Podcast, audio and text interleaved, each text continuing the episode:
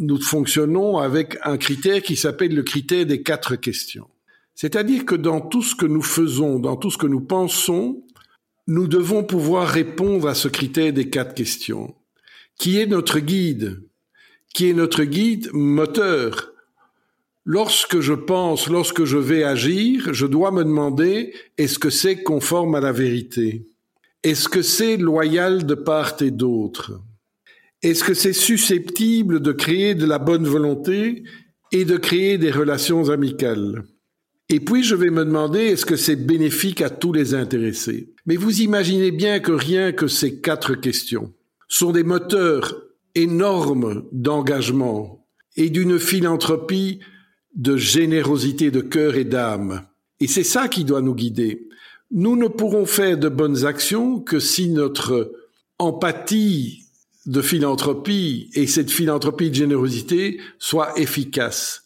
Je dis souvent euh, à l'aube de tout ce que nous vivons maintenant, et probablement devons-nous le faire de manière plus forte, nous, nos sociétés ont besoin de réfléchir de nouveau. Nous agissons, et il faut agir bien évidemment, mais je pense qu'on doit revenir à des réflexions plus philosophiques. Il n'est pas inutile de se dire où suis-je, que fais-je et, qui suis-je. Et certainement au Rotary, est-ce que dans le cadre du critère des quatre questions, je peux agir et comment vais-je agir le mieux et le plus fort? Mais vous, vous savez comme moi aussi que dans un monde où l'ego a pris de plus en plus de place, si je ne suis pas capable de répondre aux critères des quatre questions, je laisse aller les égaux là où ils doivent aller.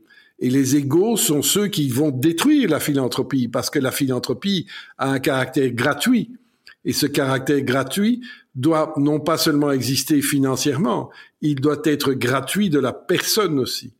Et, il y a un travail de fond à faire là-dedans. Je crois fondamentalement dans la bonne volonté de l'être humain. Le tout est que nous puissions trouver les moyens de langage commun.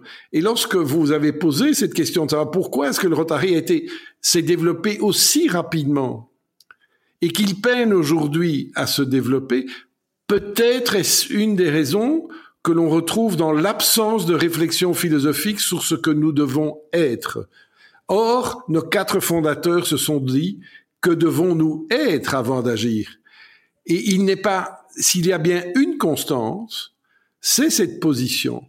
La fragilité qui est amenée à nos démocraties aujourd'hui est une fragilité due à une absence de point de repère vis-à-vis -vis de valeurs qui nous réunissent et qui, au contraire, nous sépare.